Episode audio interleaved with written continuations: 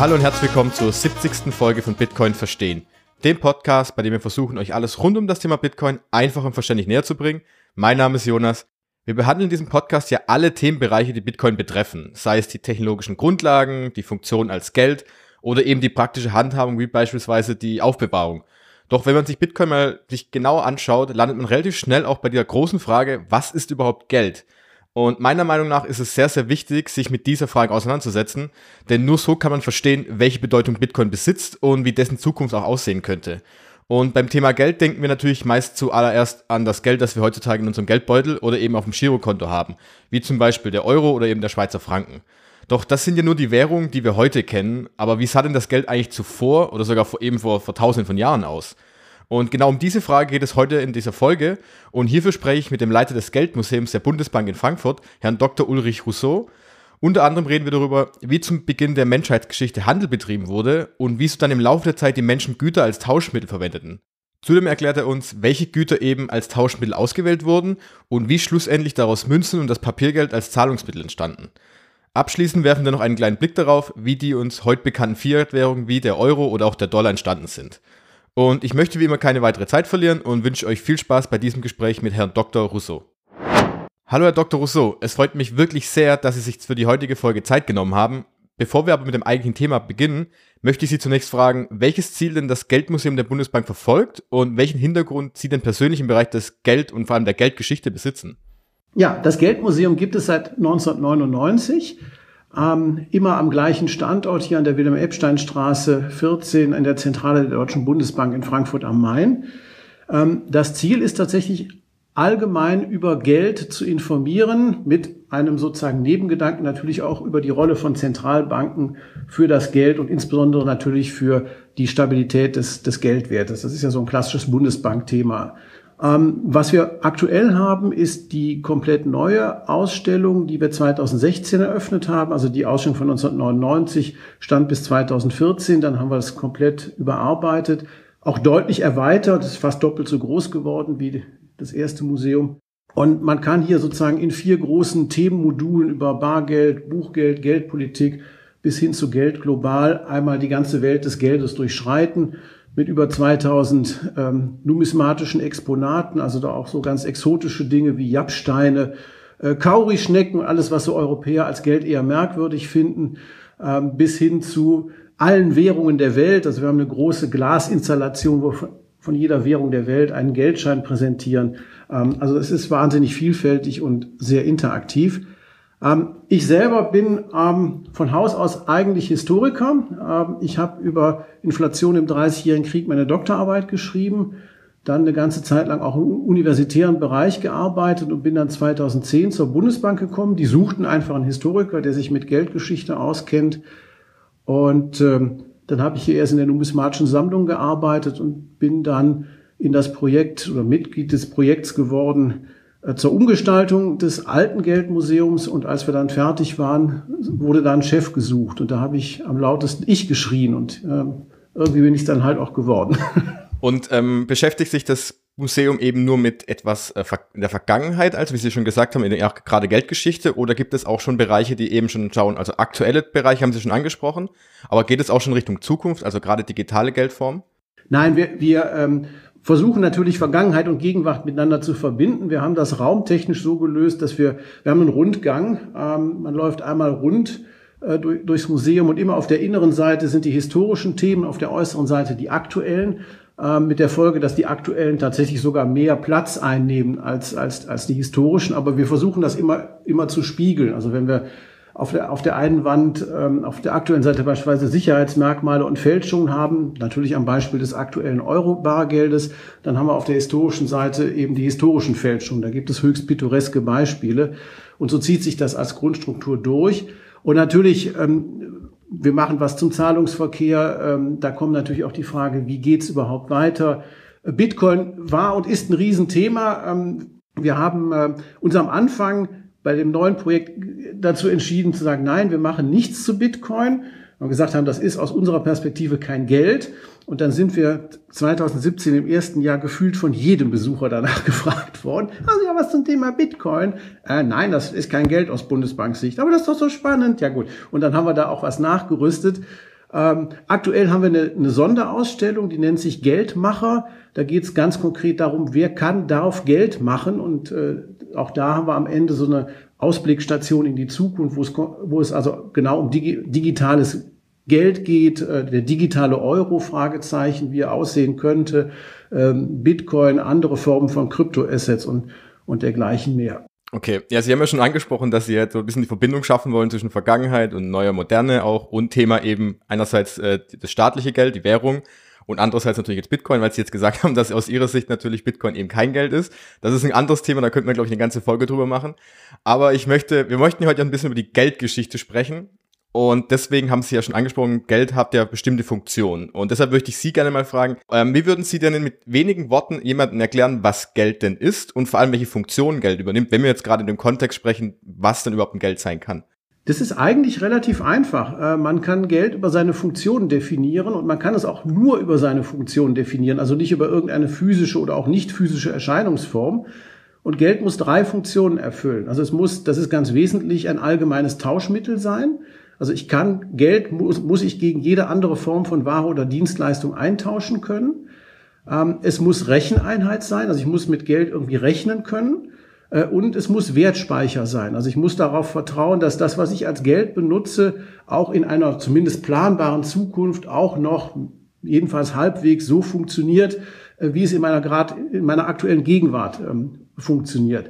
Und alles, was diese drei Funktionen erfüllt, kann, kann Geld sein.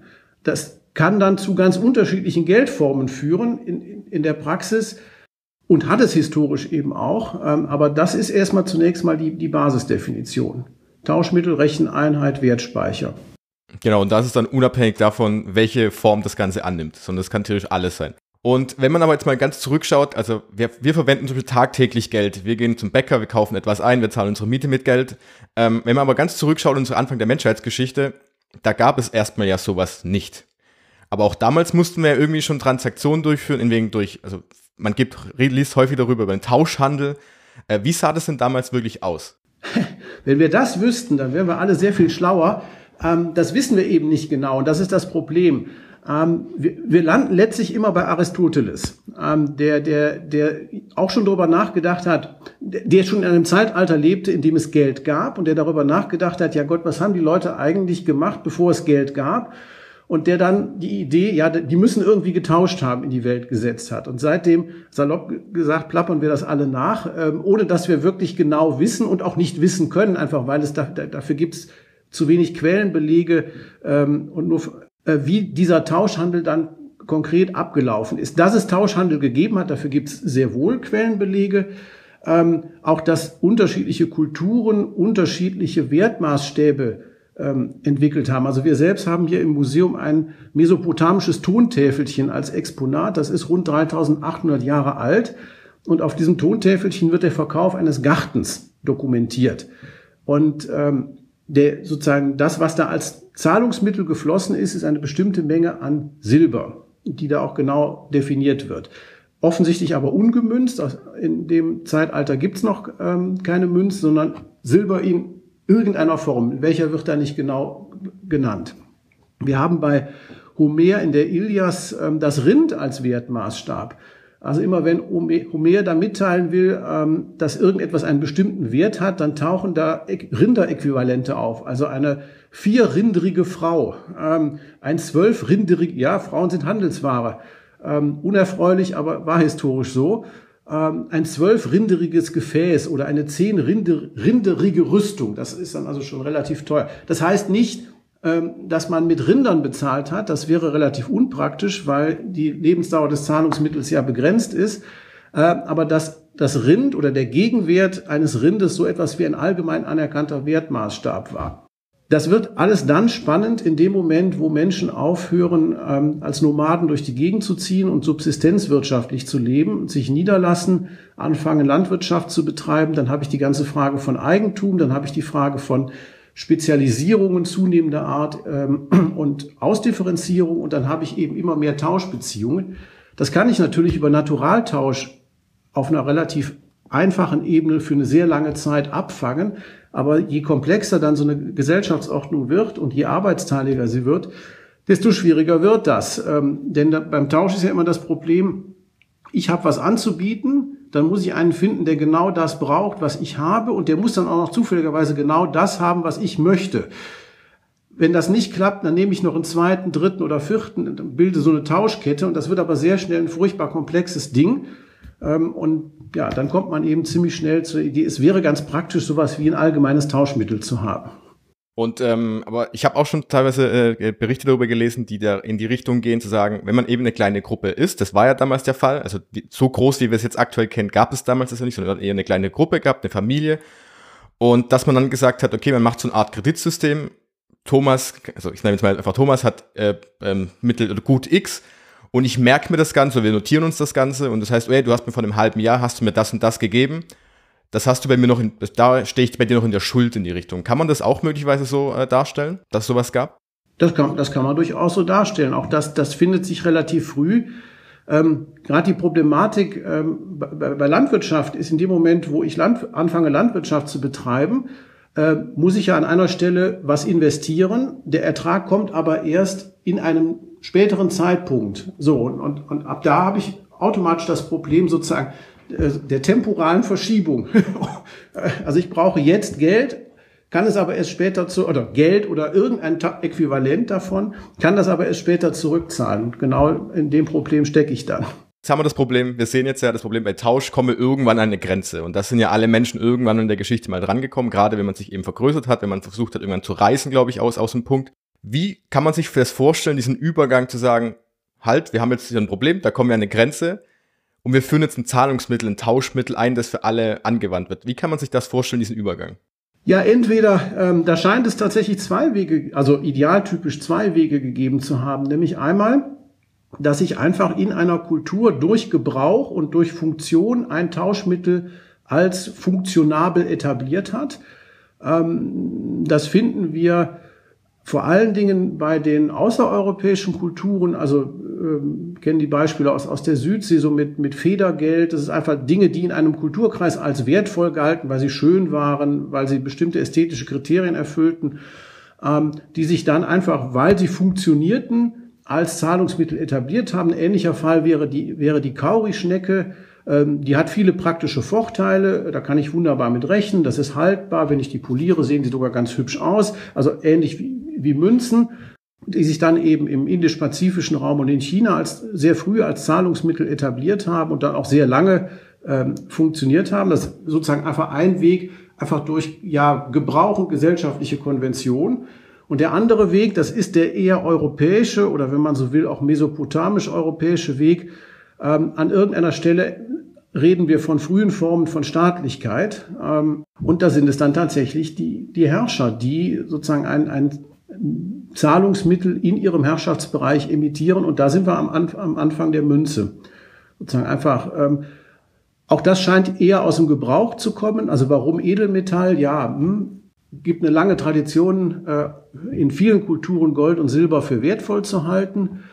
Äh, und dann sozusagen knüpft man an diese Tradition an und macht dann auch seine Zahlungsmittel eben aus diesem Edelmetall. Und da sind wir dann letztlich bei, der erste, den wir da historisch packen, ist der berühmte Krösos in Lydien, also im Westen der heutigen Türkei, der als erster ein, abgestuftes System aus reinen Gold- und reinen Silbermünzen etabliert hat. Genau, ich möchte gerne bei Ihrem ersten Punkt nochmal bleiben, weil Sie angesprochen hatten, jetzt die, äh, also die Menschen haben sich dann eben selbst das Gut entweder aus gesellschaftlichem Hinblick äh, rausgesucht oder eben, weil sie gemerkt haben, dieses Gut hat eben diese bestimmten Eigenschaften. Was sind denn diese Eigenschaften, die so ein Gut damals hatte, was so ein bisschen rausgestochen hat? War das irgendwie trotzdem auf ein Land begrenzt oder war das relativ allgemein, dass man sagen konnte, ein Gut musste unbedingt diese, diese ein, zwei, drei Eigenschaften haben, damit als Tauschmittel funktionieren kann? Naja, es muss einmal die drei Grundfunktionen von Geld erfüllen.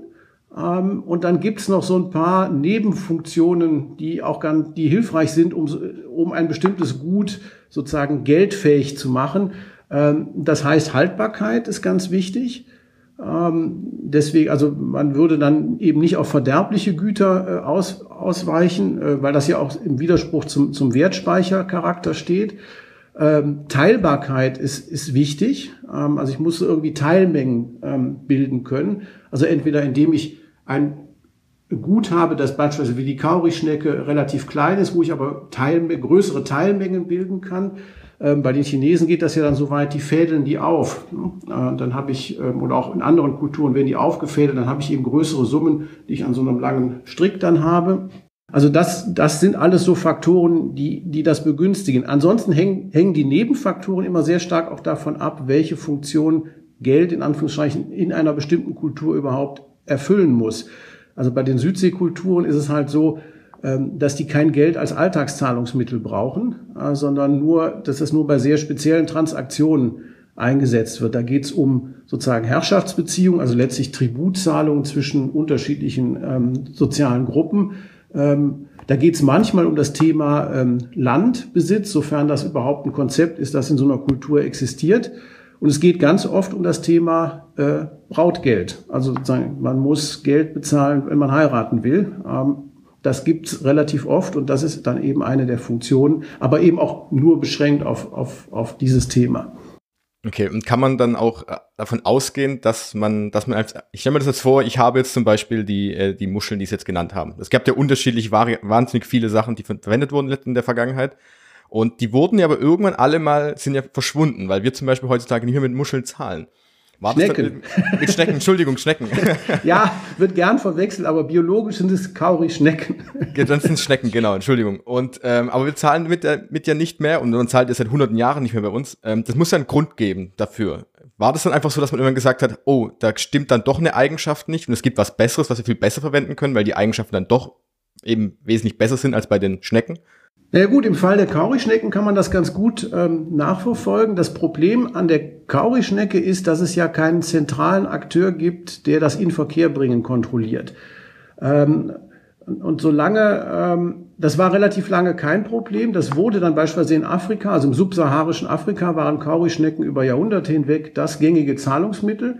Das wurde dann ein Problem mit der zunehmenden sozusagen kolonialen Durchdringung Afrikas durch die Europäer, die nämlich das, die haben relativ schnell erkannt, oh, interessant, ähm, hier kann man mit Kaurischnecken bezahlen.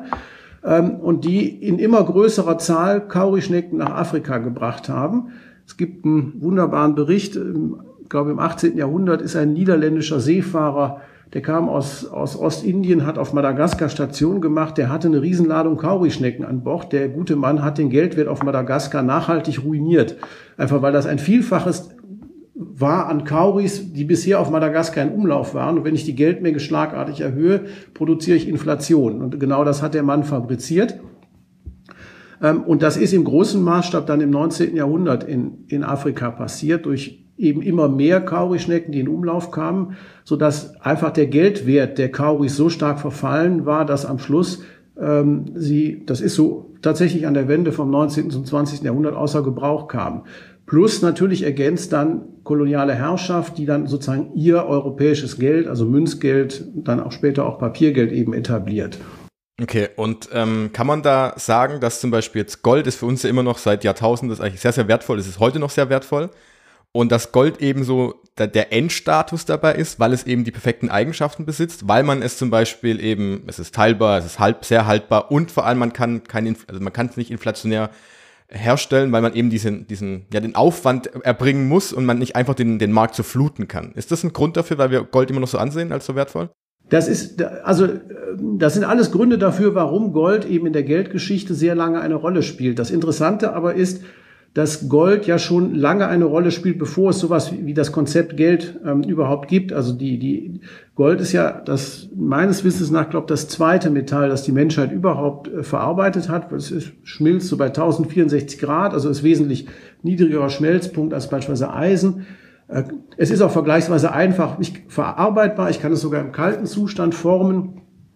Dann hat es die wunderbare Eigenschaft, dass es nicht korrodiert und außerdem sieht es auch noch toll aus, also es ist diese goldgelbe Farbe halt, äh, was dazu führt, dass das kulturübergreifend äh, immer als wertvoll galt. Letztlich ist auch das immer eine gesellschaftliche Fiktion, das ist ja eine, eine, sozusagen eine Vorstellung, Gold an sich ist genauso viel wert wie ein Stück Sand oder ein Stück Dreck oder wie, was auch immer, jeder beliebige Sachgegenstand. Ähm, aber das sind alles Gründe dafür, warum diese Fiktion so alt ist und bis heute so erfolgreich ist. Und dann taucht es eben sehr früh als Schmuckgegenstand auf, lange danach erst als Geld. Also offenbar sozusagen die Idee, ich mache Geld aus einem wertvollen Gegenstand. Das ist ja eine Frage, eine Antwort auf die Frage, wie kann ich Geld überhaupt einen Wert verleihen? Und auch da haben sich die alten Griechen schon drüber gestritten. Also Aristoteles hat gesagt, Geld ist eine Ware. Das heißt, Geld braucht einen intrinsischen Wert. Das, das Geldzeichen als solches muss selber einen Materialwert haben. Und dann bin, das ist ein Konzept, das sich in Europa dann sehr früh durchgesetzt hat. Ähm, und dann bin ich eben bei den edelmetallhaltigen Münzen. Idealerweise ähm, ist sozusagen das Geldzeichen genauso viel vom Wert her, vom Materialwert her genauso viel wert wie das Zeichen, das auf, auf es aufgeprägt ist. Ähm, Platon hat gesagt, das ist völliger Quatsch. Geld ist nur ein Zeichen, das ist nur ein Tauschmittel, braucht keinen inneren Wert zu haben. Also heute sind wir alle Platoniker, was das angeht. Aber sozusagen äh, sehr lange und ja bis bis ins frühe 20. Jahrhundert hinein war das eben in Europa und den europäisch geprägten Kulturen anders. Sozusagen das Geld musste einen inneren inneren Wert haben und dann landet man mit einer gewissen Folgerichtigkeit bei Gold, weil das tatsächlich ähm, es ist das Schönste. Silber kann man auch nehmen, aber es korrodiert eben und ähm, es gibt's auch in größeren Mengen. Deswegen gab es ja immer eine bestimmte Relation vom Wert her zwischen Gold und Silber. Von daher ist das schon historisch erklärbar. Okay, Sie haben ja gerade auch die Münzen schon angesprochen. Wann kann man das datieren, wann das da das erste Mal losging, dass man Münzen eingeführt hat? Und vor allem, wurde da das dann von den Staaten schon direkt oder eben von den Herrschern damals eingeführt oder waren da auch schon die Privatmenschen dabei? Ja, also die Geburt der Münze, das ist so um 600 vor Christus und da landen wir bei den ähm, griechischen Stadtstaaten im heutigen, im Kleinasien, also im heutigen Westen der Türkei, so Ephesus und so drumherum. Ähm, und da sind es tatsächlich von Anfang an die jeweiligen ähm, lokalen Herrscher, die dieses Geld in Umlauf bringen. Und äh, ganz offensichtlich, das sind ja schon hochentwickelte, auch hocharbeitsteilige Gesellschaften, die auch, die auch Fernhandel betreiben und wo es eine gewisse Notwendigkeit gibt, ein allgemeines Tauschmittel zu haben, mit dem man das besser abwickeln kann. Und gleichzeitig, das darf man gerade bei den Münzen, die dann von den Herrschern in Umlauf gebracht werden, nicht vergessen, der Aspekt der Herrschaftsrepräsentation ich habe eben dann auch sehr, sehr schnell ähm, die, die Herrscherporträts, die da drauf sind. Ähm, und das zieht sich dann durch über die Jahrhunderte hinweg. Ähm, ich kann, also das Inverkehrbringen einer Münze durch einen Herrscher zeigt immer erstens, ah, ich kann das. Und das hat mehrere Aspekte. Ich bin mächtig genug, das zu tun. Also ich kann einen Geldstandard für ein bestimmtes Herrschaftsgebiet setzen. B, ich bin so reich, dass ich das kann. Ich habe genug Edelmetall, um das tun zu können. Immer Klammer auf, Age und du nicht im Nachbarterritorium. So, und äh, das spielt halt auch immer eine Rolle. Und deswegen setze ich mich auch ganz stolz im Porträt auf meine Münze und verkünde der Welt, hier, ich bin das. Ne? Okay, das heißt aber auch, man, also eben der Herrscher war der einzige oder die einzige Person, die das machen durfte. Weil es eben durch die Macht durchgesetzt wurde, auch am Ende. Ja, und gleichzeitig muss er natürlich auch garantieren, dass das funktioniert. Also da sind wir wieder beim Krösus, wo wir das als beim ersten Mal so historisch fassen können, indem der Herrscher sozusagen ein Münzsystem für seinen Herrschaftsbereich verpflichtend macht, muss er natürlich auch garantieren, dass das funktioniert äh, im Sinne von, er muss genügend Geld in Umlauf bringen, er muss für die Qualität des Geldes sorgen, er muss sozusagen verhindern, man kann ja auch bei, bei Edelmetall kann man allerlei Unsinn anstellen, indem ich da unedle Beimischungen ähm, mache, sozusagen. Und da bin ich eben dann relativ schnell bei einem, ja, bei einem entwickelten Münzwesen dann auch mit einer staatlichen Aufsicht. Und das zieht sich dann tatsächlich durch die Jahrhunderte durch. Genau, also da haben wir schon den großen Punkt. Das eine Wort, was mir gerade einfällt, ist das Vertrauen. Ich vertraue dieser Person, ich vertraue dieser Instanz. Das, was wir ja heutzutage auch haben. Ich vertraue den, äh, den, den Kontrolleuren, den Machthabern in Anführungszeichen, dass sie eben mit dem Geld gut umgehen oder richtig umgehen. Ich sage hier bei Führung im Museum immer zu den, zu den ähm, Leuten in den Gruppen, wir als Zentralbank, wir drücken ihnen buntes, bedrucktes Papier in die Hand und sagen, das ist Geld. Und sie müssen das glauben. Und solange sie das glauben, funktioniert das. In dem Moment, wo sie aufhören, daran zu glauben, hört das auf zu funktionieren. Und wir in der Zentralbank sind sozusagen die Leute, die sie in diesem Glauben erhalten und bestärken müssen, weil ansonsten funktioniert es nicht. Das ist genau das Thema Vertrauen. Genau. Und ähm, war das damals auch so, weil Sie gesprochen haben, es sind, waren es Herrschaftsbereiche? Ähm, ich stelle mir das gerade vor, weil den Herrschaftsbereich wäre jetzt ein Teil eben, nehmen wir jetzt mal Rom, Griechenland raus, also das Mittelmeerraum. Und plötzlich ging es ja dann auch los, dass man gereist ist. Auch man hat Handel getrieben über größere Flächen oder größere Bereiche. Wie, wie kann man sich das vorstellen? Weil noch, wahrscheinlich hatten jede einzelne Herrscher hatten ja auch unterschiedliche Münzen mit ihren eigenen Prägungen. Gab es damals auch so eine Art, ja, einen Tausch dann zwischen den einzelnen Währungen? Genau diese Vielfalt begründet den ehrwürdigen Beruf des Geldwechslers, aus dem letztlich sozusagen die Bankiers und die Banken hervorgegangen sind. So fängt das eigentlich an. Äh, es gibt dann tatsächlich die Notwendigkeit zu tauschen. Also ich muss das Zahlungsmittel, das ich mitbringe, und ich komme in einen anderen Herrschaftsbereich, ähm, tauschen gegen das Zahlungsmittel, das in dem Bereich, in dem ich mich aufhalte, ähm, äh, funktioniert und zugelassen ist. Ja, und dafür entwickelt sich tatsächlich ein, ein, eigener Berufsstand. Also Leute, die dann bewerten, okay, du hast hier meinetwegen diese römische Münze, die, die bewerte ich mit so und so viel und gebe dir da so ein Äquivalent von so und so viel dafür. Immer natürlich ähm, so, dass der Geldwechsler auch davon leben kann. Klar, das ist wie heutzutage ja auch noch so. Das ist heute, das ist, die, das heute noch im weltweiten Maßstab machen, sind, ist Western Union.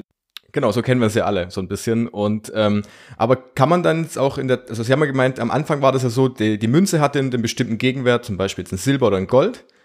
Und gab es dann aber irgendwie mit der Zeit, weil heutzutage ist es eben nicht mehr so. Wenn ich meinen Euro in der, meine Euro-Münze in der äh, im Geldbeutel habe, ich denke mal, der Wert davon sind nicht der Euro, sondern wesentlich weniger, wesentlich weniger. Gab es dann im Laufe der Zeit eben dann den Punkt, dass es dann begonnen wurde, dass man diese Münzen eben entwertet hat, weil man eben den, den wirklichen Gegenwert als Material gar nicht mehr darstellen konnte? Oder was war der Grund dafür? Also es gibt immer wieder mal in der, in der Geldgeschichte den Versuch, so, sogenannte unterwertige Prägungen ähm, unterzubringen. Ähm, das machen gerne Staaten, wenn sie Ausgaben finanzieren wollen, die sie eigentlich nicht finanzieren können. Äh, gerne, wenn sie Kriege führen. Also also mein Dissertationsthema im Dreißigjährigen Krieg, hat man das am Anfang relativ massenhaft versucht. Ähm, das hat aber nur ein paar Jahre funktioniert. Man hat eine relativ üppige Inflation produziert und vor allen Dingen der eigentliche Zweck der Kriegsfinanzierung, der ließ sich damit nicht erreichen, weil die Leute, die man für den Krieg bezahlen wollte, dann gesagt haben, für dieses Geld kämpfen wir nicht. Ähm, das nehmen wir nicht an und äh, ihr müsst uns schon in richtigem Geld bezahlen. Ähm, das hat aber nie oder sehr lange Zeit nicht dazu geführt, dass der diese Vorstellung, Geld müsse einen Materialwert haben und der müsse idealerweise seinem Nennwert entsprechen, aufgegeben wurde. Ähm, dass man das systematisch aufgibt, ähm, ist eigentlich erst eine, Entwick eine Entwicklung des 20. Jahrhunderts. Wir haben noch im noch bis zum Ersten Weltkrieg haben wir in den entwickelten Industrieländern den ähm, Goldstandard. Das ist ein Ergebnis des 19. Jahrhunderts ähm, sozusagen alle wichtigen Währungen der entwickelten Industriestaaten waren goldgedeckt. Und darüber ergibt sich automatisch ein System fester Wechselkurse. Denn ähm, das jeweilige Goldäquivalent der jeweiligen Währung, das konnte man ja einfach mit der jeweils anderen Währung äh, in Relation setzen. Äh, und das hat den, den Welthandel dann im späten 19. und frühen 20. Jahrhundert er, erheblich ähm, befördert. Das endet dann mit dem Ersten Weltkrieg, weil das Problem beim Krieg ist, dass er unendlich viel Geld kostet äh, und alle kriegführenden äh, Staaten, die die Eintauschpflicht, die ja damit verbunden war, also 1913 ähm, konnte man in Deutschland mit einem 100-Markschein, was wahnsinnig viel Geld war, in eine Filiale der Reichsbank gehen und ging dann nachher da mit fünf ähm, Stücken zu 20 Mark in Gold wieder raus. Das war ein verbrieftes Recht, konnte das jederzeit eintauschen. Das hört das setzt Deutschland mit Kriegsbeginn aus, alle anderen beteiligten Länder am Ersten Weltkrieg auch. Der Versuch, sozusagen diesen Goldstandard nach 1918 wieder einzuführen, ähm, sind nicht dauerhaft erfolgreich. Das hat viel mit den wirtschaftlichen Ungleichgewichten nach dem Ersten Weltkrieg zu tun. Das hat strukturell aber ganz viel auch damit zu tun, dass der Goldstandard des 19. Jahrhunderts schon ein, ein historischer Ausnahmefall war, befördert durch große Goldfunde im 19. Jahrhundert selbst. Das Problem ist ja, wenn ich Geld habe, das metallgedeckt sein soll, gleichzeitig aber eine hoch expandierende industrialisierte Wirtschaft habe, dann muss die Geldmenge mitwachsen. Und solange ich das mit Metalldeckung mache, muss die, Metall, die Edelmetallproduktion mitwachsen. Und der historische Zufall im 19. Jahrhundert ist, dass das über ein paar Jahrzehnte hinweg praktisch parallel möglich war, dann aber im 20. Jahrhundert nicht mehr. Und ähm, es gibt dann mit dem Ergebnis, dass dann man nach dem Zweiten Weltkrieg mit dem Währungssystem von Bretton Woods nicht mehr zum Goldstandard zurückkehrt, sondern zu einer indirekten Goldbindung der Währung der westlichen Welt. Nur noch der amerikanische Dollar ist an Gold gebunden. Alle anderen Währungen sind durch feste Wechselkurse an den amerikanischen Dollar gebunden. Es gibt aber da schon nicht mehr die Einlösemöglichkeit für Individuen, sondern nur noch für Staaten. Und als Bretton Woods dann Anfang der 70er Jahre zusammenbricht, ist das Thema sozusagen ähm, Bindung von Geld und Geldwert ähm, an irgendwie Edelmetall zu Ende. Es gibt heute keine einzige Währung der Welt mehr, äh, für die das in irgendeiner Form gelten würde. Deshalb sind wir jetzt auch gerade in dieser Ära der Fiat-Währung, eben die aus die staatlich ausgegebene Fiat-Währung. Und ähm, weil Sie gerade erzählt hatten, dass es mit dem, dem, dem der gedeckte, der Goldstandard war ja eben klassisch, ich konnte eben als Staat auch nur so viel Geld ausgeben, wie ich Gold auch in meinen Reserven hatte. Ähm, kommt daher auch dieser Punkt des Papiergeldes, weil wir jetzt gerade über Münzen gesprochen haben, aber irgendwann muss ja auch dieser Geldschein, den wir alle ja kennen, der muss ja irgendwo hergekommen sein. Was war denn der Grund dafür? Ja, da haben sich die Europäer tatsächlich wahnsinnig lange mit schwer getan. Das Papiergeld ist ja zweimal erfunden worden. Einmal in China, da schon so im 10. Jahrhundert äh, nach Christus. Das ist den Chinesen deswegen relativ einfach gefallen, weil die ähm, auch beim Münzgeld einen anderen Weg gegangen sind. Die haben nämlich keine werthaltigen Münzen geprägt, sondern die sind, wenn man so will, den platonischen Weg gegangen, also Geld als Zeichen, ähm, das durch eine staatliche Macht, also in dem Fall den chinesischen Kaiser, in seinem Herrschaftsbereich etabliert wird. Und dann ist der Schritt vom nicht werthaltigen Münzgeld zum Papiergeld relativ einfach. Als Marco Polo dann darüber berichtet hat, dass die Chinesen Papier als Geld verwenden, ähm, haben seine Zeitgenossen gesagt, das ist ein sehr starkes Indiz dafür, dass der Polo uns hier irgendeine Lügengeschichte auftischen will. Der war überhaupt nie in China und wenn, dann ist es ihm in der Wüste ein bisschen heiß geworden und er erzählt jetzt irgendeinen Stuss. Ähm, ist witzigerweise heute ein ganz starkes Indiz dafür, dass er in China war, weil er da sehr intime Insiderkenntnisse der Geldproduktion und der Geldverwendung ähm, offenbart. Jedenfalls langer Rede, kurzer Sinn. Die Europäer konnten mit so einer Vorstellung lange nichts anfangen. Ähm, und das erste europäische Papiergeld gibt es dann in Schweden im 17. Jahrhundert und das entsteht aus einer ja sehr spezifisch schwedischen Gemengelage. Ähm, der schwedische Staat hat eigentlich eine Silbermünzenwährung, aber zu wenig Silber, um genügend Münzen in diesem Metall zu prägen. Und dann weicht er in seiner Not aus auf das in Schweden reichlich vorkommende Kupfer. Wir sind aber beim Konzept der werthaltigen Münze. Kupfer ist viel weniger wert als Material als Silber, also muss ich die Münzen viel größer machen. Und da kommen ähm, so Apparate, die sogenannten schwedischen Plattenmünzen bei raus. Ähm, wir haben eine im Museum ausgestellt, die repräsentiert acht Silbertaler. Das Biest wiegt 14,4 Kilogramm. Ähm, und man kann sich jetzt leicht vorstellen, wenn ich jetzt größere Summen mit diesem Münzgeld bezahlen muss, dann ist das eine nicht kleine logistische Herausforderung. Und in dieser Situation ist ein findiger Bankier in Stockholm auf die bahnbrechende Idee gekommen zu sagen, Leute, eröffnet ein Konto bei meiner Bank, zahlt da diese Plattenmünzen ein und ich gebe euch stattdessen mit staatlicher Genehmigung einen Zettel, den nannte er Kreditiv, also Kredit, also Schuldzettel. Ähm, ich garantiere euch, ihr könnt jederzeit kommen und den einlösen, dann kriegt ihr eure Plattenmünzen zurück.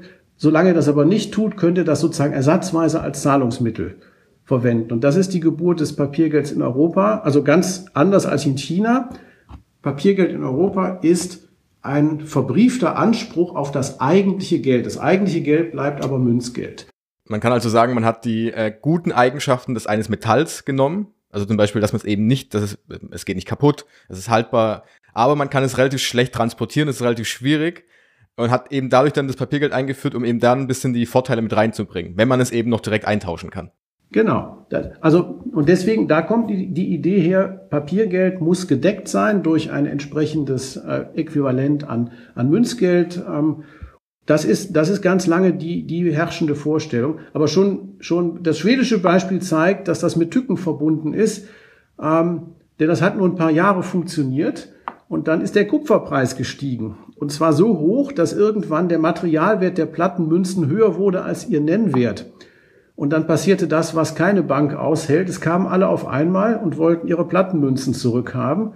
Und dann zeigte sich, dass Herr Palmstrück, so hieß der Bankier, der hatte ganz rational kalkuliert, hat gesagt, na ja, der Fall, dass alle auf einmal kommen, ist so unwahrscheinlich, dass wir den nicht einpreisen und ähm, stattdessen davon ausgehen, wir können ein gewisses Quantum mehr an diesen Zetteln in Umlauf bringen, als wir tatsächlich Einlagen in Münzgeld haben. Das war vollkommen rational, was er sich ähm, gedacht hat. Dann ist aber der unwahrscheinliche Fall doch eingetreten und dann hatte er ein Riesenproblem. Der schwedische König hatte ein Riesenproblem, äh, weil er sich viel Geld bei Herrn Palmstrück geliehen hatte und schlussendlich wurde aus musste Herrn Palmstrücks Bank aufwendig vom schwedischen Staat gerettet werden. Es gibt nichts Neues unter der Sonne, was das Thema angeht. Ähm, und aus Herrn Palmstrücks Bank ging dann 1678 die schwedische Reichsbank hervor. Ist die älteste Zentralbank der Welt. Ja, das ist interessant. Und vor allem ist eben der Punkt, der mir da immer in den Kopf kommt, diese Person, der Banker, jemand, der die Bank eröffnet hat, hat ja eine wahnsinnig große Macht darüber, weil sie ja dann eigentlich entscheiden kann, okay, wir geben jetzt mehr Geld aus und je nachdem, wem gebe ich mehr Geld aus, also ich kann natürlich auch meinen, meinen Freunden, den Bekannten einfach mehr Geld geben oder ich habe einfach die Macht darüber, ja, ich kann in Anführungszeichen das Geld ja, das Papiergeld ausgeben, obwohl ich gar nicht die Reserven habe. Und genau den Punkt haben wir ja heutzutage bei den Fiat-Währungen genauso wieder. Ja gut, wobei bei den Fiat-Währungen ja, man, man, wir verzichten ja konsequent darauf, dass es überhaupt eine Reserve gibt. Ähm, solange ich noch mit der Reserve operiere, ist das ja immer so ein bisschen, hm, hm, kann ich das denn und wie weit könnte ich denn möglicherweise mehr machen, als ich tatsächlich an Reserve habe? Insofern ist die Fiat-Währung eine ganz konsequente Geschichte zu sagen, wie gesagt, wir sind heute alle Platoniker, Geld ist ein Zeichen, ähm, es muss diese drei Funktionen erfüllen ähm, und sozusagen die, wir delegieren letztlich, das ist ja ähm, in den westlichen Staaten sozusagen das Standardmodell. Wir delegieren die Verantwortung für die Stabilität des Geldwertes an spezifische Institutionen, denen wir dafür einen gesetzlichen Sonderstatus verleihen. Die Biester heißen Zentralbanken, die äh, ja Dinge dürfen. Also wir entziehen letztlich einen Politikbereich, nämlich Geldpolitik, dem normalen demokratischen Wettbewerb und delegieren diese Aufgabe mit einem klaren gesetzlichen Auftrag. Ihr müsst für Geldwertstabilität sorgen an bestimmte Institutionen und die sollen das dann tun. Das tun sie bisher relativ erfolgreich. ah, ich glaube, da werden, werden vielleicht einige Ihnen jetzt widersprechen, glaube ich, weil ich äh, auch den Punkt im Kopf habe, weil die sagen, die drei Funktionen haben wir und wenn ich jetzt zum Beispiel, ich wüsste jetzt nicht, ob ich 1000 Euro anlegen möchte als Wertspeicher in einem Euro zum Beispiel, weil ähm, wir wissen alle, der, der Kaufkraft ist, der Verlust ist da über die letzten Jahre, das ist nicht von der Hand zu weisen und deswegen äh, würden wahrscheinlich einige dazu sagen, ja, unser Euro hat eben die Funktion nicht mehr, den wir, den Sie jetzt beschrieben haben, bei einer Geldfunktion, die man haben sollte. Naja, also wenn wir uns die, die, also wenn wir uns die Statistiken anschauen, also bis das, das Ziel war ja, ähm, bis vor kurzem hieß das ja immer so schön, ein, eine Inflationsrate mittelfristig nah, aber unter zwei Prozent. Das war sozusagen die Definition von Geldwertstabilität. Das hat das Eurosystem durchweg erreicht. Ähm, die neue Definition ist ja mittelfristig zwei Prozent, ähm, ist ein bisschen weicher formuliert. Ähm, wird man sehen, wie, sich, wie man sich da dann schlägt. Jetzt kann man lange Debatten darüber führen, warum man Geldwertstabilität nicht bei Null ansetzt. Das hat auch was mit statistischen Unschärfen zu tun. Äh, und der Tatsache, dass sich Zentralbanken sehr viel mehr vor Deflation als vor Inflation fürchten. Also Inflation kriegt jede Zentralbank der Welt in den Griff, wenn man sie denn lässt. Äh, wenn man sie nicht lässt, kann man gerade in der Türkei beobachten, äh, was das dann für Folgen hat. Normalerweise gibt es einen klaren Instrumentenkasten und der funktioniert auch. Bei Deflation sieht das anders aus. Das ist von Zentralbankseite aus relativ schwierig in den Griff zu kriegen und deswegen will man da immer so einen, so, so einen Sicherheitspuffer haben über, oberhalb der Nulllinie. Also von daher ähm, liefert das Eurosystem tatsächlich auch gemessen an den eigenen Ansprüchen schon Geldwertstabilität. Was anderes ist natürlich die Frage Geldanlage. Sozusagen will ich, also was will ich mit Geldanlage erreichen? Aber das sind Diskussionen, die führen wir tatsächlich auch im Museum, wenn wir hier Gruppen führen. Also ich sage immer ganz klassisch Rotary Club Kronberg im Taunus, lauter ältere vermögende Herren, die dann dann im Bereich Geldpolitik, als Draghi noch Präsident der EZB war, nö, krieg keine Zinsen mehr und wir gesagt haben, ja, äh, hohe Realzinsen auf vergleichsweise risikolose Geldanlagen ist nicht unser gesetzlicher Auftrag. Der gesetzliche Auftrag ist Geldwertstabilität und den haben wir geliefert und alles andere ist Marktgeschehen. Das kann ich verstehen und ich glaube auch, dass Sie da relativ interessante Gespräche führen bei Ihren Führungen. Ja. das äh, kann ich mir sehr, sehr gut vorstellen. Ähm, eine Frage, die ich noch habe, wir haben, jetzt, wir haben jetzt zurückgeguckt, wir haben ja die ganze Zeit drüber gesprochen, das sind ja jetzt mehrere tausend Jahre, die wir angeschaut haben. Das ist ja ein relativ langer Zeitraum, den wir jetzt gerade so in einer Dreiviertelstunde einfach runtergerattert haben. Ähm, es wird sich ja auch weiterentwickeln alles. Oder können wir aus dieser Geldgeschichte irgendetwas lernen, wie es in der Zukunft aussehen könnte? Weil wir uns ja dann doch jetzt relativ weit entfernt haben von dem Punkt, okay, früher hatten wir dann Münzen, die einen Wert hatten, wir hatten irgendwann Metalle, die irgendeinen Wert haben, gegen die wir es eintauschen konnten wo könnte das hingehen? Weil wir sind jetzt ja gerade komplett davon entfernt, dass wir irgendwas Gedecktes haben. Ja, Mark Twain hat gesagt, äh, Vorhersagen sind besonders schwierig, vor allen Dingen, wenn sie die Zukunft betreffen. Von daher schwierig. Äh, meine persönliche Einschätzung wäre, dass natürlich das Thema Digitalisierung eine eben noch deutlich zunehmendere Rolle spielen wird. Also jetzt auch die Diskussion um den digitalen Euro, die ja jetzt angestoßen, auch von der EZB angestoßen worden ist ähm, wo man dann mal schauen muss, wo der Weg dann wirklich hingeht. Ansonsten ähm, bin ich schon, also auch persönlich, denke aber auch, wenn man das gesamtgesellschaftlich betrachtet, schon ein Freund davon, dieses Modell, dieses einmal erreichte Modell Geld als ja ähm, sagen errungen als als ähm, ein, eine Einrichtung, die staatlich kontrolliert sozusagen zur Verfügung gestellt wird, das halte ich schon für eine kulturelle Errungenschaft ähm, und die, die auch wichtig ist. Also ähnlich wie es ist letztlich für mich ein Thema der Grundversorgung, ist so ähnlich wie Wasser, wie Elektrizität oder solche Geschichten. Ähm, das kann man, das kann man theoretisch auch privatisieren. Es gibt Länder, in denen man das gemacht hat. Das hat nicht unbedingt zur Verbesserung ähm, der jeweiligen Versorgung geführt, ähm, eher im Gegenteil. Und so ähnlich ist das auch beim Thema Geld. Und deswegen bin ich persönlich bei sowas wie Bitcoin relativ skeptisch. Das ist ja letztlich ein, anarchistischer Ansatz. Also Geld jenseits aller staatlichen Kontrolle, nur irgendwelchen anonymen, das weiß man nicht so genau, Algorithmen ähm, anzu, anzuvertrauen. Ähm, wer kontrolliert die Algorithmen? Ähm, wissen wir nicht, dass nachher irgendeiner wie Kai aus der Kiste kommt und dann plötzlich doch noch ein bisschen mehr als die eigentliche Obergrenze ähm, schürfen kann und an all solche Geschichten. Also da, da bin ich ein Stück weit so weit konservativ zu sagen, den Iststand, den wir haben, also Geld als öffentliches Gut, das auch der sozusagen öffentlichen und gesetzlichen Kontrolle unterliegt, das ist schon nicht ganz unwichtig. In welcher Form das dann geschieht, wie gesagt, da würde ich eher sehen, da gibt es wahrscheinlich ähm, noch äh, digitalere Entwicklungen, als, als, wir, da, als wir das heute haben. Ähm, aber letztlich hängt es auch von den Menschen ab. Wir haben ständig die Frage, gibt es noch Bargeld? Ja, sagen wir immer, das hängt letztlich von Ihnen selbst ab. Die Länder, in denen Bargeld keine Rolle mehr spielt, das ist keine finstere Weltverschwörung, sondern die Schweden haben einfach irgendwann aufgehört, Bargeld zu verwenden. So, und das war dann irgendwann so ein Randthema, wenn man gesagt hat, ja Gott, das brauchen wir auch nicht mehr. Ähm, so, und wenn die Deutschen weiterhin viel Bargeld verwenden, dann wird das noch über sehr langen Zeitraum eine Rolle spielen. Wenn sie damit irgendwann aufhören, wird es aufhören. Die Tante Emma-Läden sind so verschwunden, weil die Leute in den Supermarkt gegangen sind. Klar, wobei, wenn man auch sagen kann, wenn die Zentralbank sagt, wir machen kein Bargeld mehr, haben wir als Bevölkerung ja nichts mitzubestimmen. Ähm, ja, ich glaube, dass, dass das wäre nie eine Entscheidung, die eine Zentralbank alleine treffen könnte. Also ähm, unser Präsident sagt ja, der wird ja ständig danach gefragt und sagt dann immer vollkommen klar, wir als Zentralbank sind neutral gegenüber dieser Frage. Wir stellen die Zahlungsmittel zur Verfügung, die nachgefragt werden.